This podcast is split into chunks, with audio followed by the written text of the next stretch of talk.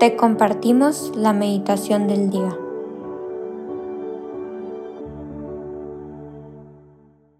En el nombre del Padre, del Hijo y del Espíritu Santo. Amén. Ven Espíritu Santo, llena los corazones de tus fieles y enciende en ellos el fuego de tu amor. Envía tu Espíritu Creador y renueva la faz de la tierra. Oh Dios que has iluminado los corazones de tus hijos con la luz del Espíritu Santo, Haznos dóciles a sus inspiraciones, para gustar siempre el bien y gozar de su consuelo. Por Cristo nuestro Señor. Amén. Hoy jueves 6 de julio vamos a meditar el Evangelio según San Mateo, capítulo 9, versículos del 1 al 8, que dice, En aquel tiempo, Jesús subió de nuevo a la barca, pasó a la otra orilla del lago y llegó a Cafarnaúm, su ciudad. En esto trajeron a donde él estaba a un paralítico postrado en una camilla. Viendo Jesús la fe de aquellos hombres, le dijo al paralítico, Ten confianza, hijo, se te perdonan tus pecados. Al oír esto, algunos escribas pensaron, Este hombre está blasfemando. Pero Jesús, conociendo sus pensamientos, les dijo, ¿Por qué piensan mal en sus corazones? ¿Qué es más fácil decir se te perdonan tus pecados o decir levántate y anda?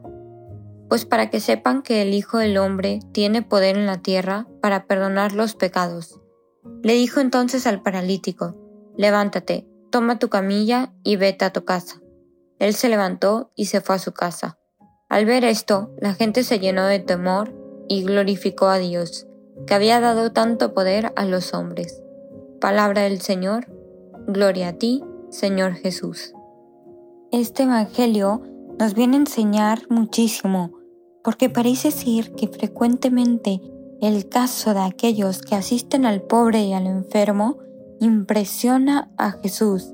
Y de nuevo en este Evangelio, Él reacciona a su fe y somos recordados que la fe no es solo un caso de nuestras convicciones, sino que es expresada en cómo cada uno de nosotros vivimos y hay que pensar en cómo pasamos nuestro tiempo y cómo hacemos que nuestra fe se vea considerada y manifestada en nuestra vida diaria. ¿Cómo hacemos que nuestra fe sea evidente?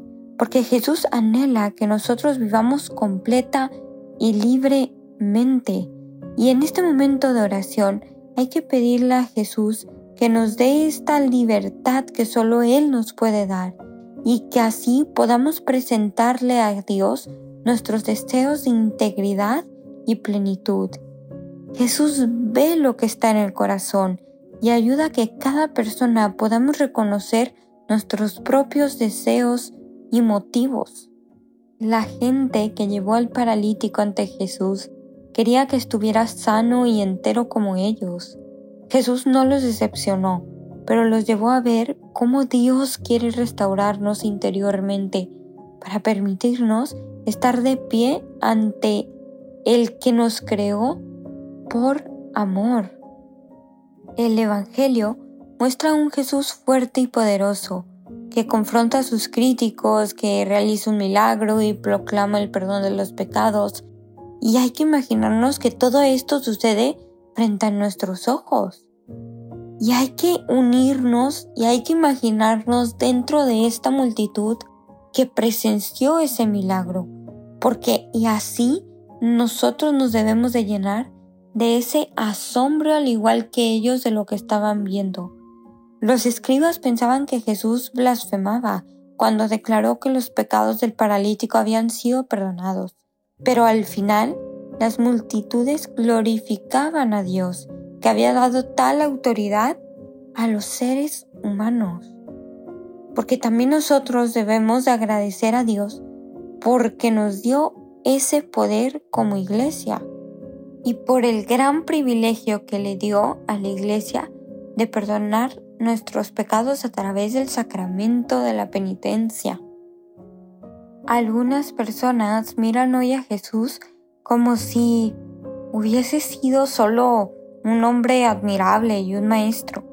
Pero en esta escena, no solo Jesús quiere mostrar a, a quienes lo están viendo que hay más que eso en Él y que quiere llegar a nosotros. Y por lo mismo vino al mundo porque quiere tener una relación con nosotros. Dio su vida porque quiere estar cerca de nosotros. Con el paralítico no solo lleva a cabo un milagro de sanación, sino que Él expone un requerimiento antes y después. El milagro es la prueba que demuestra que quiere tener una relación con nosotros y que nos quiere quitar estas ideas con las que veníamos y quiere que confiemos en Él. Jesús era más que un maestro un predicador, sino que también era un hacedor de milagros. Pero además era mucho más que un predicador, errante al que Dios hubo haberle dado el don de sanar. Él estaba en la tierra para darnos una vida, una demostración de primera mano de lo que es el cielo, de lo que es el Señor. Se ve cómo Jesús tenía una especial consideración por los camilleros, por aquellos que trasladaban al paralítico y se lo presentaron. Fue la fe de ellos la que atrajo su atención. Y hay que darle gracias al Señor, porque el trabajo de las que cuidan a los enfermos a veces es poco considerado y es su amor que se muestra en sus obras, siempre silenciosas. Y eso es lo que nos viene a enseñar este Evangelio, hacer extraordinario lo ordinario. Y Jesús se conmueve por estos esfuerzos de los amigos del paralítico. Es la fe y la preocupación de ellos lo que lo estimula a sanar al hombre tanto física como espiritualmente. En la misma forma, nuestras oraciones por otros pueden mover a Jesús a colaborar con sus necesidades. Y por lo mismo, esto nos compromete a compartir la palabra del Señor, el milagro de lo que Jesús es capaz de hacer en nuestras vidas. Hay que recordar que amar hasta que duela, pero cuando duela, seguir amando. ¿Cuántas veces no dejamos de ver al prójimo por solo fijarnos en nosotros mismos? ¿Cuántas veces nada más nos preocupamos por nuestras necesidades y olvidamos al que está a un lado? Y esto es lo que este Evangelio nos invita a reflexionar. El poder de la oración por el otro.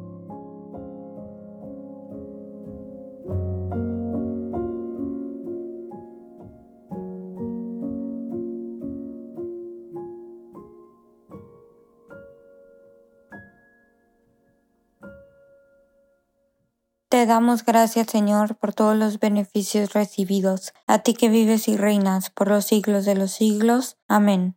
Cristo Rey nuestro, venga tu reino. María, Reina de los Apóstoles, enséñanos a orar.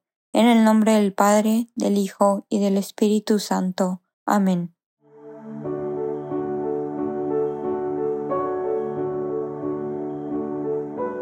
Señor, que seas tú quien siempre reine en nuestros corazones.